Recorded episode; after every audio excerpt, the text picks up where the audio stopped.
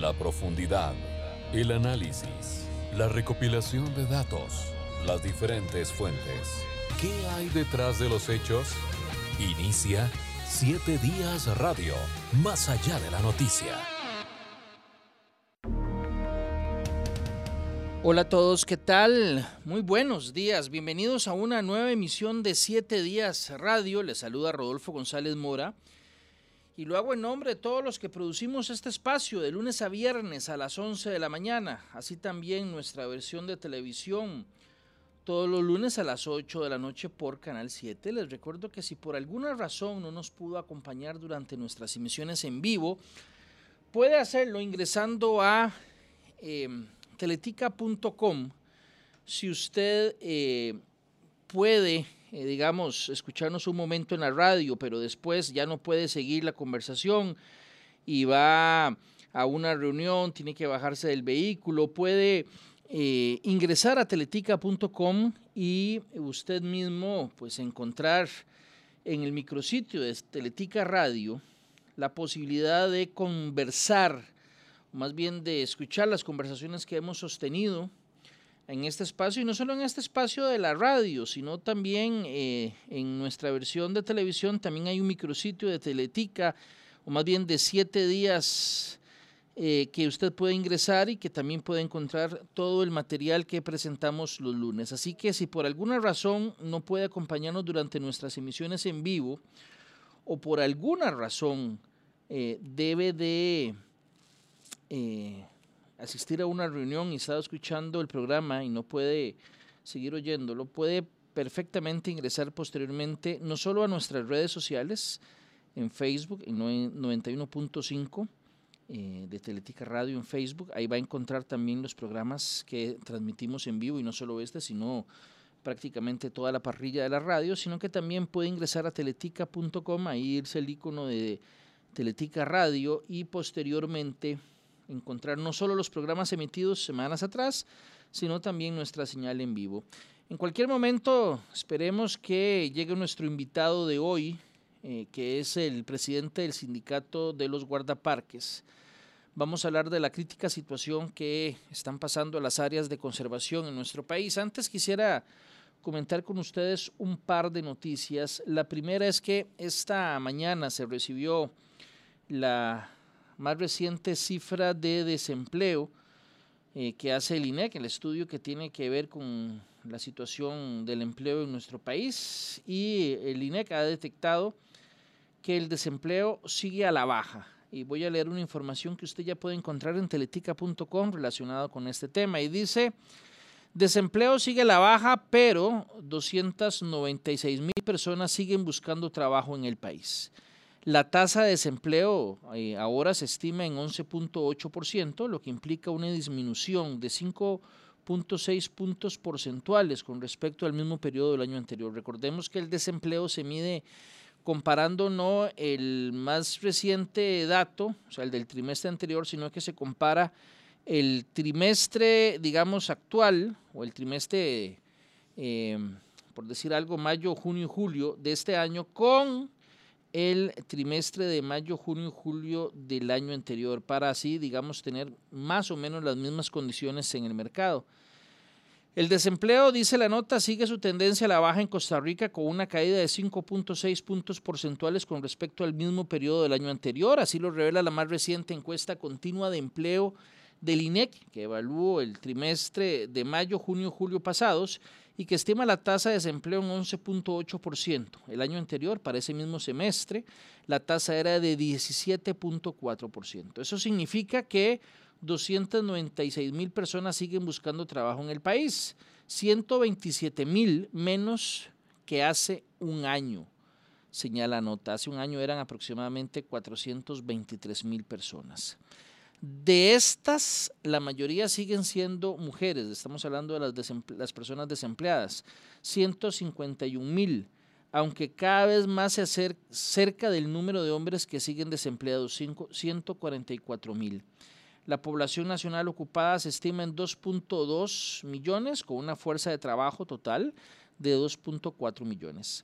Y en cuanto al empleo informal, que también es un problema, eh, claramente porque el empleo formal, informal, como todos sabemos, carece de algunas protecciones especiales que sí tienen las personas que están en la economía formal. La población en, empleo informal es de 944 mil personas. Eso implica un aumento de 58 mil con respecto al mismo trimestre del 2021. Y finalmente, un dato relevante en este tipo de números, el porcentaje de subempleo, personas que trabajan pero que les gustaría hacerlo por más horas, o sea, eh, no trabajan toda la jornada, aunque estarían dispuestas a hacerlo, es ahora de 9%, 6.5% menos que hace un año. Esta información relacionada con el desempleo que fue a dar a conocer esta, esta misma mañana por el INEC es una información que usted puede encontrar ya en teletica.com, que por supuesto eh, está eh, actualizada con respecto a los datos más recientes. Y también quisiera que eh, invitarlos a ingresar a teletica.com porque ahí tenemos una noticia que muestra imágenes realmente lamentables, como lo señala la nota. Se muestra en unas imágenes que están ahí en teletica.com unos videos que muestran cómo quedaron realmente las calles después de las celebraciones de ayer en Limón. Por supuesto que es una celebración importantísima. Eh, sin embargo, las calles, como muestra la información, quedaron bastante llenas de basura, lo cual nos debe hacer un llamado que también es importante a la hora de participar de celebraciones, tomar las, las medidas necesarias para que esto no implique una situación como la que lamentablemente se puede ver en esta información. En cualquier momento llega nuestro invitado, vamos a adelantar nuestra pausa comercial y ya continuamos con 7 días radio. Ahora tenemos mensajes importantes para usted. Ya casi volvemos con más de 7 días radio, más allá de la noticia.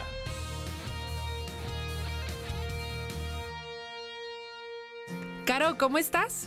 ¿Ya tu equipo de trabajo encontró la organización que van a apoyar? Sí, nos uniremos a la interesante experiencia juvenil de la Fundación Ciudadelas de Libertad. ¿A qué clase de experiencia se refiere Carolina? Ingresa ya al nuevo sitio fclibertad.org, donde descubrirás cuál es esa interesante experiencia y cómo involucrarte con esta organización.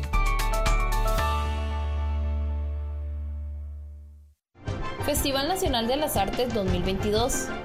Después de acompañarte en momentos difíciles desde la lejanía y la virtualidad, volvemos a encontrarnos. Nos vemos en La Cruz, Upala, Guatuso y Los Chiles. Vení y visita la zona norte del primero al 10 de septiembre. Un festival nacional que se moviliza para el reencuentro del arte y la cultura. Decimoquinto Festival Nacional de las Artes, La Ventana lo Nuestro.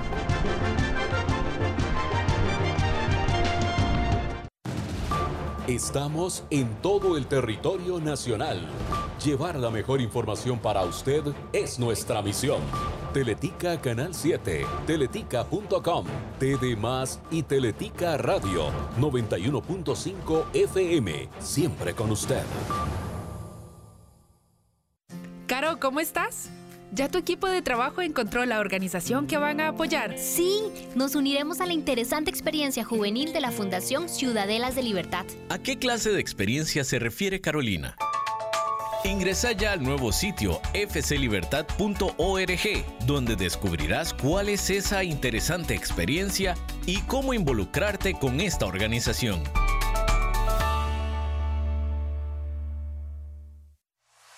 En Teletica Radio le acompañamos de lunes a viernes con las ediciones de Telenoticias, 6 de la mañana, 12 mediodía, 7 de la noche y la última edición a las 10 de la noche. La información más destacada de lo que pasa en Costa Rica y el mundo se la brindamos en Telenoticias, aquí en los 91.5 FM.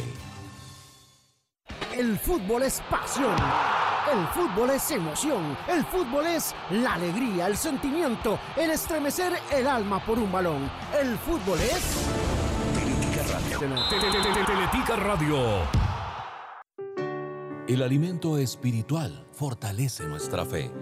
Por eso aquí en Teletica Radio transmitimos la Santa Misa desde diferentes templos, diferentes comunidades. Compartimos la palabra de Dios, el Santo Evangelio. Escúchelo todos los domingos a las 7 de la mañana aquí en los 91.5 FM.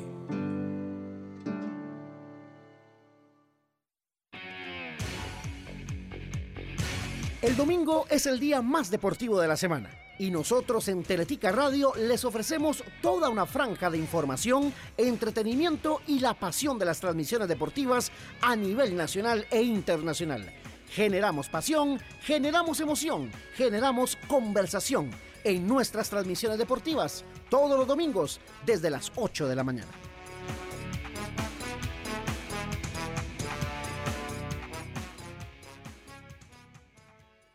Hola, ¿qué tal? Les saluda Karen Dondi y vengo a invitarlo para que nos acompañe de lunes a viernes a partir de las 5 de la mañana en el programa Cosechando. ¿Y dónde? En teleticaradio.com y en los 91.5 FM. Vamos, acompáñenos a cosechar. Hola a todos, ¿qué tal? Les habla Rodolfo González Mora y los quiero invitar a que escuchen nuestro espacio Cero Estrés. Mi mamá puso a mi hermano para que me controlara a mí y yo más bien lo, lo descontrolé a él.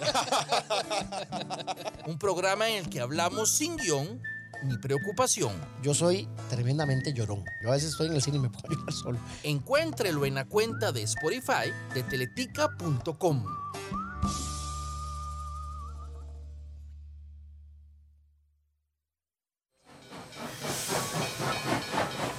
La estación de la música.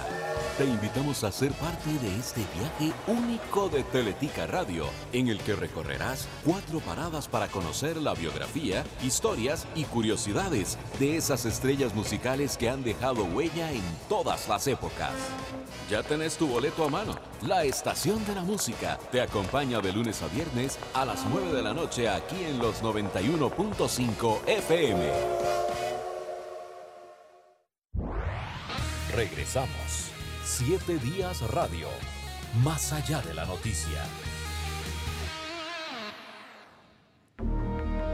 11 y 14 minutos de la mañana. Muchas gracias por continuar con nosotros. Don Roberto, más tarde, tarde, más, más vale tarde que nunca, como dice la frase, ¿ah? Don Roberto Molina es el, es el representante en este momento, es el secretario del Sindicato de los Guardaparques. Muchas gracias por atender nuestra invitación, don Roberto, para hablar un poco acerca de la situación que se vive no solo en las áreas de conservación, sino también la situación que viven ustedes los guardaparques. Muy buenos días.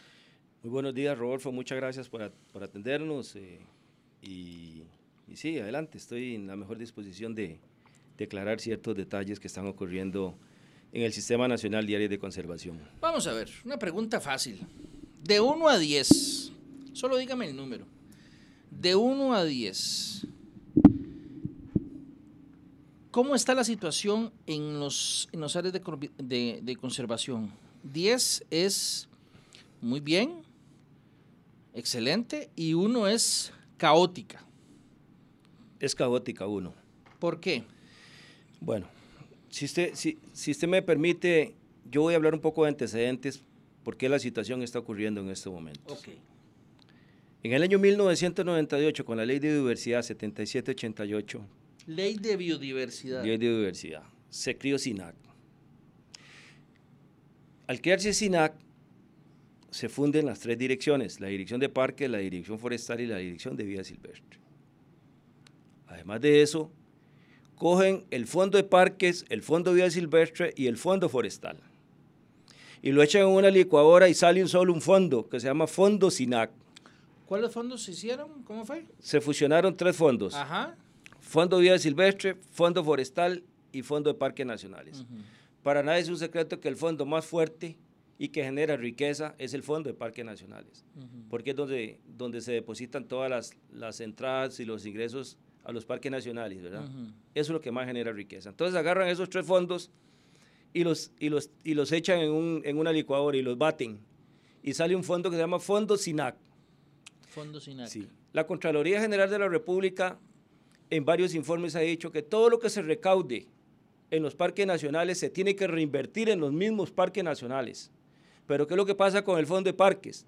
Que el Fondo de Parques va a caja única de Estado, digamos, se recauda todo y todo va a caja única del Estado, a través de planes de trabajo y todo lo que, lo, lo, que concierne en un presupuesto. Entonces llega el Fondo de Parques y se usa para sostener oficinas subregionales que se atienden solo a actividades forestales y de vida silvestre. La dirección ejecutiva del SINAC, 200 personas hay que mantenerlas con el Fondo de Parques Nacionales, que es SINAC Central, y 11 áreas de conservación. Imagínese usted cuánto le queda a, a las áreas silvestres. Nosotros siempre, siempre hemos creído que tiene que haber un 70%, 75% que se le reparta a las áreas silvestres protegidas. Bueno, y el asunto es que tenemos ya 22 años, estamos, estamos en la pura miseria. ¿Por qué? Porque se han respetado esos informes de la Contraloría y nosotros mismos como sindicato y la misma sociedad civil ha dicho, señores, ¿cómo es posible que los parques nacionales estén en deterioro? Hay muchos ejemplos que usted conoce. Hay muchos ejemplos. Póngame ejemplos, póngame ejemplos. Hagamos por decirlo. Hablemos del Parque Nacional Manuel Antonio. Hágame un recorrido por algunos dos o tres parques y nos cuenta un poco la situación que se vive en cada uno de ellos. Empecemos, ¿dónde me dijo Manuel Antonio? Manuel Antonio. El Parque Nacional Manuel Antonio es el parque que más genera riqueza a Costa Rica. Más visitado. Exactamente. Es lo que más genera recursos para el Estado costarricense. De todos los parques, el, de que, todos más, los parques, el que más plata deja. prácticamente es el que más plata deja a nivel centroamericano y a nivel latinoamericano. Está catalogado como uno de los parques más importantes de la, de, de la región. En visitación. En visitación y en todo, en todo el entorno. ¿Qué pasa con ese parque? Yo siempre he dicho que es el hermano rico, pero vive como pobre. ¿Por qué vive como pobre? Porque usted, usted mismo ha usted va al parque y ve las inversiones que se han hecho. Estamos hablando de inversiones millonarias. Solo con el fondo BIT Turismo, que para mí se votó, se votaron, se votó, se votaron los recursos, porque si usted va al Parque Nacional Don Antonio es el mismo parque de hace 15, 20 años. ¿Qué carencias tiene? Cuénteme. Mire, tiene carencias de presupuesto. Pero ¿cómo, ¿cómo, se refleja? El, visitante cuando llega, ¿qué, ¿qué, encuentra que le refleje esa necesidad? Mire, señor, solo la entrada, cuando usted, va, usted entra al, ingreso de ese parque da vergüenza, da vergüenza. Eh, eh, infraestructura deteriorada, seguimos en lo mismo, es un camino lleno de piedra. No, el Parque Nacional Manuel Antonio es como decir un hotel de cinco o seis estrellas. Debería ser la joya de Costa Rica en mantenimiento, en personal Usted llega al Parque Nacional Manuel Antonio y usted encuentra solo dos funcionarios o tres funcionarios, cuando había, ahí habían 20 funcionarios, 15 funcionarios. ¿Dónde está ese personal? ¿Dónde está? Lo sacaron. Lo sacaron y están en oficinas subregionales y en direcciones regionales. Y, también en, en, dirección ejecutiva del SINAC. Entonces, todo, todo, todo sigue deteriorándose. Un parque que se le ha hecho una inversión. ¿Cómo es posible que hagan una casa de guardaparques y sale como en millón trescientos mil dólares. Yo con millón trescientos mil dólares voy y compro una mansión en cualquier parte de Costa Rica. Y vea lo que está pasando con esa casa. Está totalmente deteriorada. ¿Eso fue lo que costó la casa? Más o menos aproximadamente millón doscientos mil dólares. Y, ¿Pero solo la casa o cosas solo la casa, que tienen que ver con, con, con, con otras obras alrededor? No, solo la casa. Solo la casa. Entonces, eso es un reflejo de que el dinero se ha votado. Por ejemplo, hacen una torre, gastan 80 millones de colones y ahí está votada. Hacen senderos y resulta que no aplica la, ley 7600. Hacen senderos nuevos. Entonces usted no puede ir con, no pueden toparse dos personas con sillas ruedas. Todo esos dinero se han votado. Costa Rica hizo un préstamo de biturismo por 19 millones de dólares, con una contraparte de 6 millones de dólares que pone Costa Rica. Resulta que yo le pregunto a los jerarcas del MINAE en estos momentos, ¿dónde está esa inversión de 19 millones de dólares?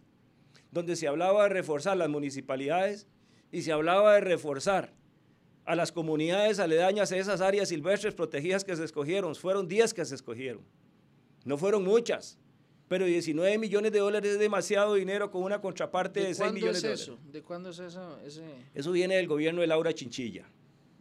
Y si usted visita, le puedo dar los nombres después, de las áreas silvestres que escogieron, da vergüenza como están los senderos, da vergüenza como están las infraestructuras donde duermen los guardaparques. La calidad de servicio a los turistas nacionales y, y extranjeros da vergüenza. Otro ejemplo, Carara. Vaya al Parque Nacional Carara y camine por los senderos. 15 años sin meterle un 5 a, a los senderos del Parque Nacional Carara. Ah, personal, 11 funcionarios trabajan en, de- en- en el Parque Nacional Carara. 80 mil colones de combustible para tres vehículos oficiales para, y para limpiar los senderos. Oiga, escúcheme esto. 80 mil colones Para, para, tres vehículos Hilux por mes. por mes. Y algo interesante. Imagínense que no hay ni combustible a veces.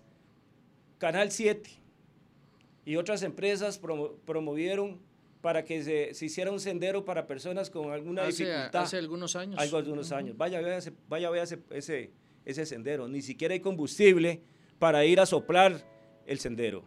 Ni siquiera para lavarlo, porque todas las llaves están malas. Da vergüenza. Para mí, SINAC fue una farsa. Eso es una estafa al Estado pero, pero vamos a ver, pero vam- vamos por partes. Eh, ese, ese parque, Carara, que estamos hablando del Pacífico Central, ¿verdad? Casi llegando a, a Garavito. Eh, ¿Cuánto personal debe tener y cuánto tiene? Cuando yo, cuando yo llegué en el año 1997 al Parque Nacional Carara, éramos 18 funcionarios. 18 funcionarios.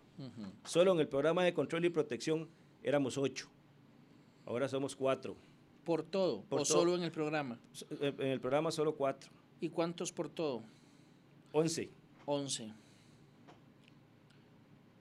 Ok, ¿qué pasó con nosotros? Esa es la pregunta que yo le tengo a los jerarcas del MINAE. Están repartidos en oficinas regionales, en oficinas subregionales y en la dirección SINAC. ¿Qué es lo que pasa? Que las plazas las agarran y les cambian la nomenclatura, les cambian las funciones. Entonces las plazas se convierten en profesionales. Y así es en todo el país, con las 11 áreas de conservación. Eso es lo que está ocurriendo. Si usted va, por ejemplo, al refugio de Playa Hermosa, creo que usted fue por ahí, si usted viene a casa que construyeron en Playa Hermosa, está en zona pública, que cuando vienen las mareas altas pasa por debajo del agua. ¿Y sabe cuánto Punta esa Mala, casa? creo que se llama ese lugar. No, está Punta Mala y Playa Hermosa, pero eh, déjeme decirle algo de, Playa Hermosa. Está En Playa Hermosa se hizo una casa que el costo era de 22 millones. ¿Sabe cuánto lleva ya? Esa casa de madera, de madera curada, de madera curada de, de- de pino chileno. 100 millones de colones. ¿Está seguro? Estoy seguro, estoy seguro, 100 millones de colones. Vamos a preguntar ese dato porque A mí sí, me encantaría que le entremos eh, a eso. ese, esa casa queda, me dijo, en Playa en Hermosa. En el sector de Playa Hermosa. Está la libre. Y lo más grave es que usted llega ahí, hay un funcionario nada más, cuidando el rancho, le llamamos nosotros. Por otra parte, se, da- se daña el sistema eléctrico. Oiga bien, y le han metido casi 18 millones de colones. Y podemos hablar de la casona de, guarda, de guardaparques de Carara. A esa casa le han metido más de 60 millones de colones. Y da vergüenza. Dígame una cosa, en Punta Mala es otro lugar ahí cercano. Eh, Punta- el, el refugio se llama Refugio Nacional de Vida Silvestre Playa Hermosa Punta Mala. Ujú. Son dos sectores. Lo divide eh, este, la desembocadura del río Tulín. Entonces, un sector de Playa Hermosa y un sector de, de Punta Mala. Si usted va a Punta Mala, es una casa que tiene años de años y está podrida. Es más, usted camina ahí y se mueve toda la casa. No le dan mantenimiento, no hay, pla- no hay dinero para mantenimiento. ¿Cómo es posible que la casa de Manuel Antonio, que costó casi 1.200.000 dólares, y esa casa no tiene mantenimiento? Y si usted va y la visita, está totalmente deteriorada. Entonces, eso vamos a seguir nosotros 22 años votando el dinero, como los 19 millones de dólares del turismo. Eso no lo queremos más. Y como dijo el presidente, me como la bronca. Nosotros como sindicato, como guardaparques, nos vamos a comer la bronca. Esto tiene que tener una solución. Hablemos ahora bien de, de la estructura del SINAC, porque yo quiero hablar por partes, porque yo no, estoy, yo no vengo a mentir aquí ni a exagerar. Va, pero antes de pasar a ese segundo tema, nada más para que me quede claro. Entonces, primer problema que, se- que señala usted es falta de personal. Parece que es recurrente Totalmente en todos los parques. Necesitamos mínimo, por, por lo menos unos 500 guardaparques, de 500 a 600. Otros, SINAC hizo un estudio en el gobierno de Laura Chinchilla para pedir plazas y ellos hicieron un cálculo como de 800 plazas. Nosotros, que elaboramos en el campo y que estamos en contacto, todos los guardaparques, y tenemos un chat de guardaparques, nosotros creemos que son como 600, 500, 600, ¿verdad? Para volver nuevamente a cubrir los programas de control y protección, porque los programas de control y protección están votados, no hay gente. Y lo más grave es esto, Rodolfo, es que en las áreas silvestres están matando los animales. Están matando los animales todos los días. Y estamos vendiendo. Cacería. Cacería furtiva para la venta de carne. Matan los venados, matan los ainos, matan los tepescuintles, todo.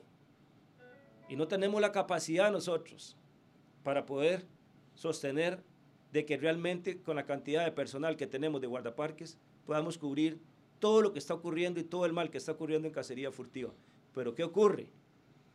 Los programas de control y protección están abandonados. Tenemos más o menos 15 a 20 años de estar nosotros pidiendo. ¿Qué es exactamente el, programa de control y protección? El programa de control y protección consiste en tener seis guardaparques o más para poder trabajar en control y protección. Y control y protección significa ir a atender las, las situaciones de cacería. Entonces, para ver si, si lo entiendo, del grupo de guardaparques que hay en una zona, en un área de conservación, como por ejemplo un parque, una parte es exclusivo para atender esas situaciones de cacería y de amenaza de algún tipo. Y otro es para las labores, digamos, un poco más cotidianas o de atender público o dar algún tipo de mantenimiento. Es así como... Sí, hay programas de turismo que son los que se encargan de las boleterías donde ingresan a pagar los turistas, mantenimiento de senderos. Sin embargo, nosotros, los de control y protección, estamos haciendo funciones también de turismo. Vea qué grave, Rodolfo.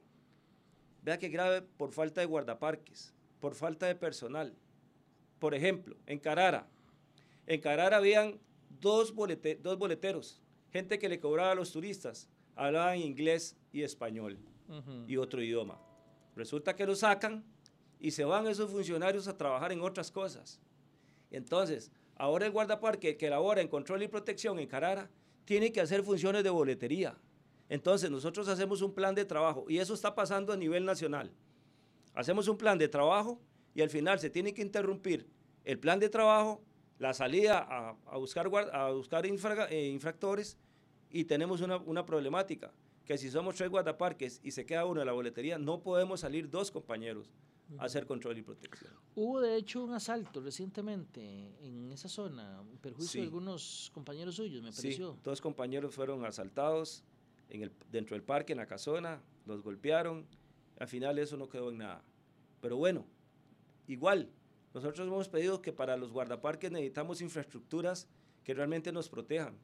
Cualquiera llega ahí y puede, puede hacer lo que quiera con nosotros. Nos pueden matar, nos pueden quemar la casa, y eso pasa a nivel nacional. No es posible que un funcionario esté solo en un puesto operativo. Eso no se daba antes. Apenas se crió SINAC eso empezó a ocurrir. Y nosotros estamos muy molestos y preocupados por esa situación. Está demostrado que SINAC no funciona para las áreas silvestres. Está demostrado que el dinero se queda en, la dirección en las 11 direcciones regionales y en la dirección ejecutiva del SINAC. Ahí se quedan los recursos. Y, bueno, esperamos que este presidente se, se, soque la faja con este ministro, porque yo no quiero hablar mal de, mal de la gente, pero hay, hay compañeros que han tenido 12 años de estar en la dirección ejecutiva y sigue la misma problemática. ¿Ustedes se han reunido con el ministro eh, a hablar de este tema? Solo una vez.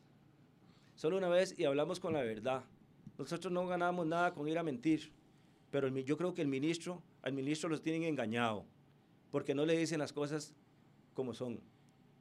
Yo voy a pedir una, yo estoy pidiendo una reunión al ministro. Yo espero que el ministro, la petición que le voy a hacer, vamos, Vamos a visitar cinco áreas silvestres protegidas y hable con el personal. Y se va a dar cuenta que cuando llegue solo un guardaparque ahí. Entonces va a preguntar qué está pasando. Y eso quiero que lo conozca el presidente de la República. Y quiero que lo conozca la Asamblea Legislativa, todos los diputados sin excepción. ¿Por qué? Porque ellos son los que pueden mejorar la situación en las áreas silvestres. Es un engaño. Estamos, que, que somos un país verde y que conservamos, pero nadie sabe la verdad de lo que está ocurriendo en las áreas silvestres protegidas. Nadie sabe las, carencias del guardaparque.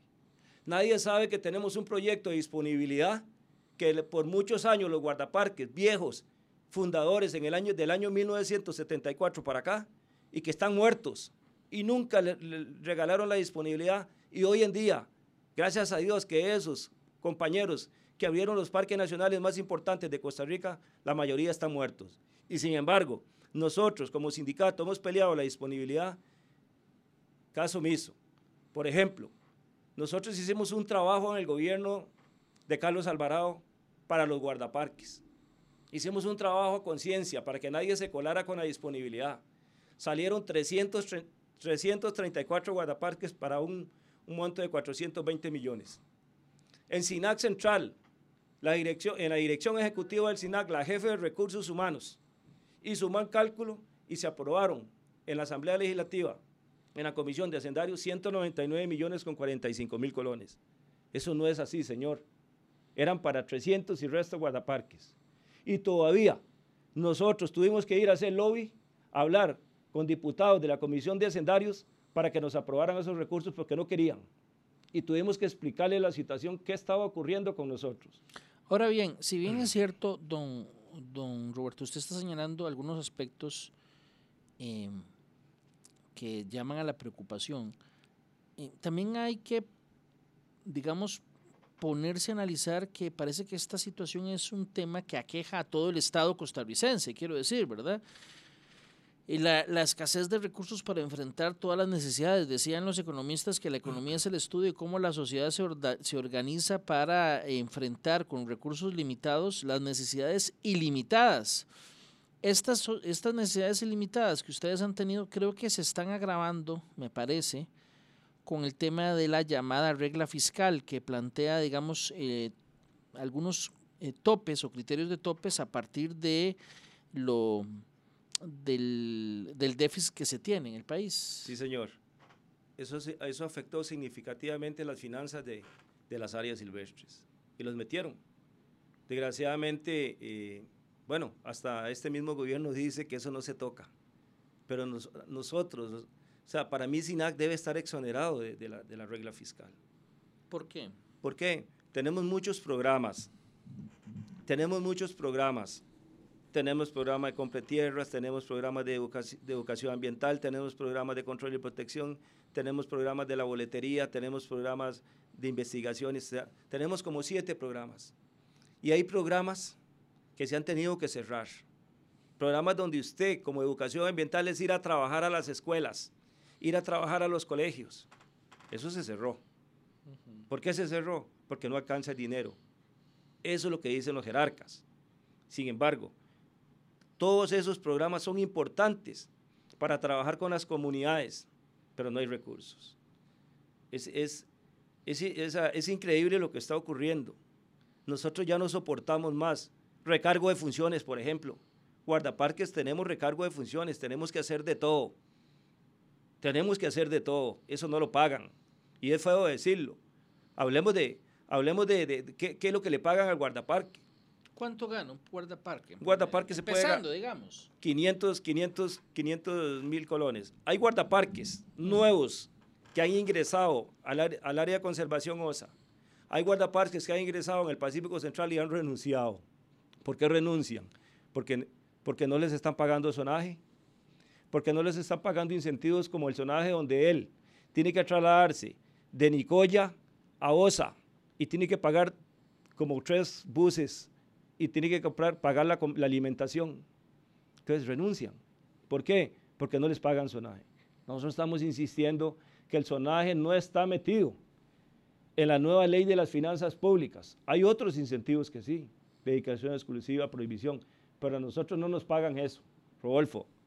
Nosotros, por ejemplo, le voy a poner un ejemplo palpable. A ver. Nosotros somos un cuerpo policial. La ley de parque dice que nosotros somos autoridad de policía. Y a nosotros no nos pagan riesgo policial como le pagan a todos los cuerpos policiales de Costa Rica. ¿Qué pasa con eso? No tenemos la investidura.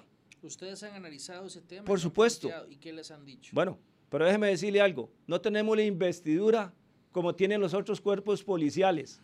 Tenemos años de años de estar diciéndole a los jerarcas de turno que pasan y a estos mismos que están hoy hoy en este gobierno. Por favor, pónganos al día. Hay un pronunciamiento de la, de, de, la, de la, sala constitucional que dice que nosotros somos, sí, somos un cuerpo policial, pero mientras no estemos, mientras no estemos en el artículo 6 de la ley de policía, prácticamente somos mantequilla. Y nosotros ponemos denuncias en las fiscalías, en los juzgados, participamos en, en movimientos de narcotráfico, cacería furtiva, hacemos desalojos. O sea, somos un cuerpo especial. Y sin embargo, hemos tenido que andar mendigando porque eso no es una tarea del sindicato. Quiero aclarar esto. Esto no es una tarea del sindicato. Esto es una tarea de los jerarcas y de la gente del CONAC, de los directores de las áreas. Ellos tienen que velar, poner a derecho a nosotros los guardaparques. Y no como estamos haciendo el sindicato, que tenemos que andar pidiendo y andar en reuniones en la Asamblea Legislativa para que nos paguen el riesgo policial. Y no es una gollería. Los guardaparques no recibimos gollerías. Y eso que quede claro, Rodolfo. Nosotros estamos peleando simplemente la disponibilidad y el riesgo policial. A nosotros no nos pagan horas extras. Y le voy a contar algo curioso. Nosotros cuando, cuando, se, cuando nos hablan de los 199 millones para pagar la disponibilidad, vea qué, vea qué error. Entonces nosotros, dos compañeros y yo vamos a la Asamblea Legislativa a hablar con los diputados de la Comisión de Hacendarios y nos apoyan y nos dicen, sí, les vamos a dar el dinero, pero no alcanza. Hicieron un mal presupuesto. Resulta que hacemos una reunión con los jerarcas y nos dicen que no nos pueden pagar a todos los 300 y resto, 324, eh, la disponibilidad, porque no alcanza el dinero. Está bien, no alcanza. Pero son 11 áreas de conservación. ¿Y sabe qué hicieron con los 199 millones de colones? Dieron 10 millones de colones a cada área de conservación para escoger a un grupo pequeño de guardaparques para pagar la disponibilidad. Resulta que se están dejando 80 millones, 45 mil colones para pagar horas extras. Nosotros nunca nos han pagado horas extras, Rodolfo. Nunca. Entonces vamos a preguntarle a los jerarcas a quién le van a pagar 80 y resto de millones en horas extras. Entonces el guardaparques no recibe horas extras. No pagan horas extras. Y le voy a comentar, toda la vida nos han pagado con tiempo. La sala constitucional ha dicho que es totalmente ilegal, totalmente arbitrario pagarnos a nosotros horas extras con tiempo. Es con dinero.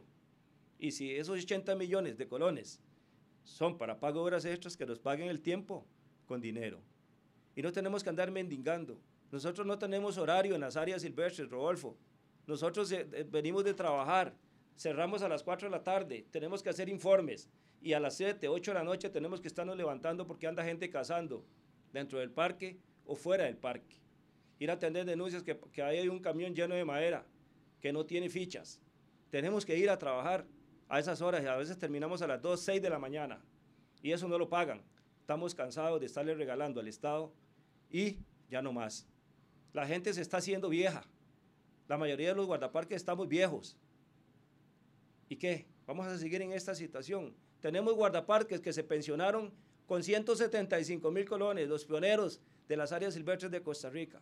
Compañeros guardaparques que están cuidando ranchos, cuidando fincas, reparando fincas, cerca de fincas, cuidando en varios sectores este, edificios como guarda, y fueron guardaparques. Eso da vergüenza, eso es una pena, porque gracias a Dios Costa Rica hoy puede rajar que la gallina de los huevos de oro, que son los parques nacionales, le genera mucha riqueza tanto dentro como fuera de las áreas silvestres. A, Costa ¿A los guardaparques los han amenazado de muerte? Por supuesto que sí. Por supuesto que sí. Hay compañeros que han sido amenazados de muerte. Hemos tenido que buscar formas de poderlos trasladar a otros sectores. Bueno, eso es otra cosa importante. Nosotros no tenemos los, los, los, los accesorios que realmente debemos de tener. O sea, no los tenemos, Rodolfo. ¿A qué se, refiere exactamente? A armas, armas de verdad, que realmente este, nosotros tengamos la facilidad. Por ejemplo, nos dan chalecos. Hay compañeros que les quedan los chalecos grandes. Es increíble que compren chalecos antibalas y, y no, los, no, no, se lo ponen. ¿Por qué no se lo ponen? Porque no le quedan. Entonces, tome, cójalo. Igual que los uniformes. Compran para 400 guardaparques, 500 guardaparques, que están en las áreas silvestres compran uniformes y resulta que no les quedan. O sea, algo está pasando en, en Ya nosotros no creemos en SINAC. Y viene un proyecto nuevo ahí de, de este ministro y del presidente para el fortalecimiento del SINAC. Sí, es cierto. Es cierto. Hay que, hay que meterle cuchilla. Hay que meterle bisturí a SINAC. Hay que, perdón. ¿En qué consiste el proyecto, don Roberto? Bueno, el proyecto consiste, el proyecto consiste en que quieren, bueno, van a, a quitar el CONAC. CONAC. CONAC, Consejo Nacional de Áreas de Conservación. Lo conforman 11 directores de áreas y 11 personas de la sociedad civil. Encantado estamos nosotros. Tenemos 22 años de que esta gente, principalmente los directores de las áreas, estén, en estado, han estado durante 22 años manipulando, manipulando al personal. Hay directores de áreas que quiere, cree que tiene haciendas, fincas. Ese, ese proyecto eh, se está planteando ahorita, esta administración. Está en la Asamblea Legislativa. Es reciente el proyecto. Es reciente. O sea, es de estos últimos meses. De estos últimos meses, cuando ingresó el gobierno, al, como al mes y medio o dos meses, se presentaron un proyecto. No, solo eso, Rodolfo, es que no es solo eh, fusionar ese CONAC, porque para nosotros no sirve para nada. Eso es para mantener una monarquía. Nosotros hemos llegado a creer que el CONAC es una monarquía. Y creemos que los directores de las áreas, en las 11 áreas de conservación, es una monarquía. ¿Sabe por qué? Porque el director se va a vacaciones y deja al más allegado. Y ahí es donde vienen los nombramientos. Toda la gente nombrada de eso lo han planteado a lo interno? Por supuesto que lo hemos planteado. En las áreas de conservación, un director de área es, es como un gamonal, le llamamos nosotros. Hemos llegado, los guardaparques, en el chat que tenemos, de decir, son gamonales trasladan a los funcionarios, guardaparques como les da la gana, hacen lo que quieren. Don Roberto, vea, hay, una, hay un tema relacionado con todo esto y que uno podría, digamos, para el contexto adecuado, yo siempre he escuchado que lamentablemente la política, y yo no niego la importancia de los parques nacionales, jamás, eh, jamás estoy negando, ni siquiera sugiriendo que, los parques nacionales eh, no sirven jamás. Me parece que el aporte que dan es vital. Pero sí me parece, y me gustaría conocer su opinión al respecto, que eh, los, los criterios con los que a veces se hacen, se, se crea un parque nacional no son los mejores. Tal vez se crea un parque nacional sin pensar en lo que cuesta crear y mantener un parque nacional, lo que cuesta mandar gente a cuidar ese parque, lo que implica y muchas veces se hace, como yo decía yo, sin criterios técnicos. Alguien me plantea alguna vez que, que hay algunas, eh, algunas faunas que, que, ocupan grandes extensiones de terreno. Entonces, que eh, reducir la protección a una pequeña área eh, no garantiza nada, porque, el, no sé, voy a poner un ejemplo, no soy experto en el tema, pero me pareció entender que el jaguar se desplaza durante muchos kilómetros, ¿verdad? Sí. Entonces, que solo da la protección y que el criterio para hacer un parque de aquí a allá no, no garantiza nada y que todo esa, eh, porque, el, porque el felino se, se, moviliza mucho más. Entonces quiere decir que muchas ideas bien intencionadas para crear un parque nacional, en el fondo, por la falta de criterio técnico o la falta de, de, pensarlo en cómo financiarlo y mantenerlo es lo que genera muchos de estos problemas, don Roberto. Vamos a ver, en la ley orgánica del ambiente es donde marca las pautas para crear un área silvestre. Hay varios aspectos que se toman en cuenta para crear un área silvestre. Entonces, sí, cuando se crea una, usted lo dijo, usted dijo algo muy importante. Para crear un área silvestre necesitamos ver los aspectos hidrológicos o las áreas silvestres se han creado porque hay agua, porque hay una, una especie de flora o fauna que realmente hay que proteger en esa zona. Entonces, por ahí va, se encamina a crear un área silvestre. Pero no solo eso, han creado corredores biológicos. Y usted lo dijo, el jaguar. El jaguar necesita 100 kilómetros eh, a, su, a su alrededor para poder subsistir, para comer, para movilizarse. Pero ¿cuál es el problema? Y usted lo dijo. Hacen áreas silvestres y no tienen los recursos. No tiene el recurso humano, no tiene el recurso financiero. Ve, Entonces, esas áreas, por ejemplo, en, en el área de conservación en Guanacaste, hay grandes extensiones de terrenos o de áreas silvestres que están desprotegidas. No hay guardaparques. Entonces, claro, eh, en, los objetivos de conservación están muy claros y, y, los, y, las, y los estudios técnicos, pero están criando áreas silvestres por criarlas, porque el presidente vaya a inaugurar un área silvestre, pero si el presidente dice, ¿y dónde están los recursos para esta área silvestre? ¿Dónde están los guardaparques? ¿Dónde está el equipo? ¿Dónde está la infraestructura? Y no lo hay. ¿Qué, qué estaba pasando, Rodolfo? Que desde el año 1998 habían, por ejemplo, 25 parques nacionales. Ahora hay 32, hay 32 parques nacionales. Pero 32 parques nacionales, entonces le quito a Carara, al Parque Nacional Carara o al Parque Nacional Manuel Antonio, le quito dos guardaparques. Y le quito a Carara dos guardaparques. Y le quito al otro parque, le quito dos guardaparques. ¿Qué pasa? desvisten un santo para vestir otro. Y al final que se le echa mucha agua a la sopa, entonces aquí, al final queda pura agua la sopa. Exactamente, ya se me lo está, me está confirmando. Eso es lo que, esa es la problemática que tiene SINAC. Entonces, para, para la celebración del Día de Parques Nacionales, donde el guardaparque ya no participa como antes, pero sí agarran un decreto para crear un área silvestre y todo va al presidente y va al ministro. ah, qué lindo! Y todo el mundo aplaude. Pero después que se va el presidente y se va el ministro, entonces, ¿quiénes, ¿quiénes son los que tienen que joderse? Son los guardaparques. ¿Por qué? Porque tienen que ir a atender una, un área silvestre donde no hay recursos, donde no hay guardaparques, donde no hay equipo y no hay recursos de nada. Y somos nosotros los que tenemos que responsabilizarnos y dar la cara a diario, porque somos los que damos la cara a diario, mientras que otros están en direcciones regionales y en una dirección ejecutiva. Y lo voy a decir aquí. Hay 200 personas en la dirección ejecutiva del SINAC más que en un área de conservación.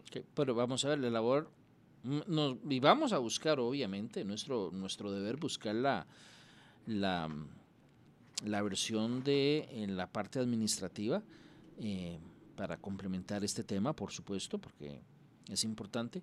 Me imagino que la labor administrativa también es importante, don, don, don Roberto. Tal vez sí se...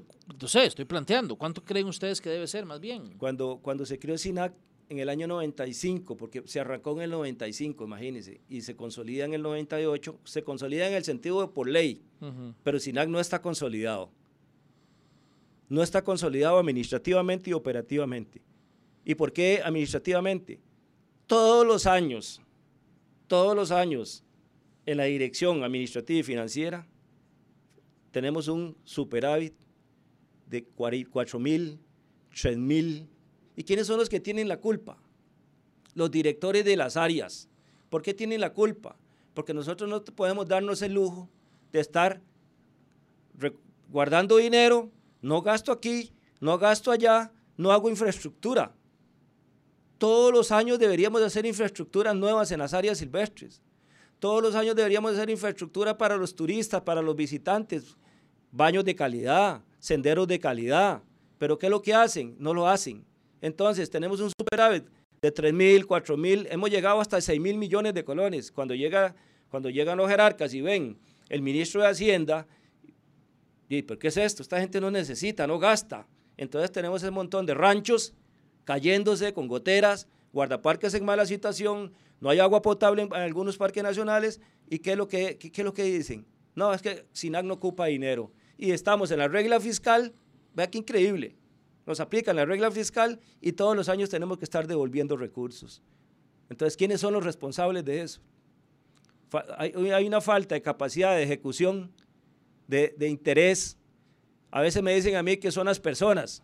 Bueno, yo espero que con este proceso de fortalecimiento de, de SINAC quiten cabezas, corten cabezas, quiten, quiten directores diarias que tienen 12, 15 años de estar ahí. No es posible que llega el ministro y nombra a Rafael Gutiérrez, viceministro del Ambiente, y un director de área de conservación de Amistad Pacífico, lo vienen y lo van a meter de director ejecutivo del SINAC. Señor, ya tiene 15 años ese señor de ser director de área de conservación. Son los mismos y por eso nosotros le llamamos que a esos directores de área son una monarquía. ¿Por qué son una monarquía? Quitan uno y ponen el otro, quitan el otro y ponen el otro. Eso hay que pararlo ya. Bueno, nosotros vamos a, por supuesto, contactar a, a los jerarcas del, del ministerio, me parece que es importante darle seguimiento a ese tema para escuchar, por supuesto, la, la contraparte y, y, plantear, digamos, algunos temas relacionados con esta situación que realmente, y como creo que todos los, los, vamos a ver, la mayoría de los ministerios e instituciones públicas resienten bastante el tema de, de la regla fiscal. Eh, si uno habla, prácticamente todos han sido golpeados. Ahora bien, vamos a ver si nuestra prioridad por lo que le entiendo, este país le ha apostado, lo que usted ha dicho claramente, y así parece que la experiencia lo ha dicho, le ha apostado al tema de la protección de la naturaleza, pues entonces habría que también ser consecuente con ese tema. Eh, vamos a buscar lo más pronto posible la, la versión de las autoridades del SINAC para pues eh, ampliar y también escuchar lo que usted esta mañana nos ha dicho por acá. Don Roberto, le agradezco mucho por acompañarnos aquí en Siete Días Radio. Muchas gracias, Rodolfo. Y gracias a ustedes por acompañarnos. Eh, si Dios lo permite, los esperamos mañana en una nueva entrega. Hasta entonces. Hasta aquí, Siete Días Radio te esperamos de lunes a viernes a las 11 de la mañana con más información sobre los antecedentes, causas, consecuencias, proyecciones y soluciones de esa noticia que dejó huella en Costa Rica y en el mundo. Siete días radio, más allá de la noticia, aquí en los 91.5 FM.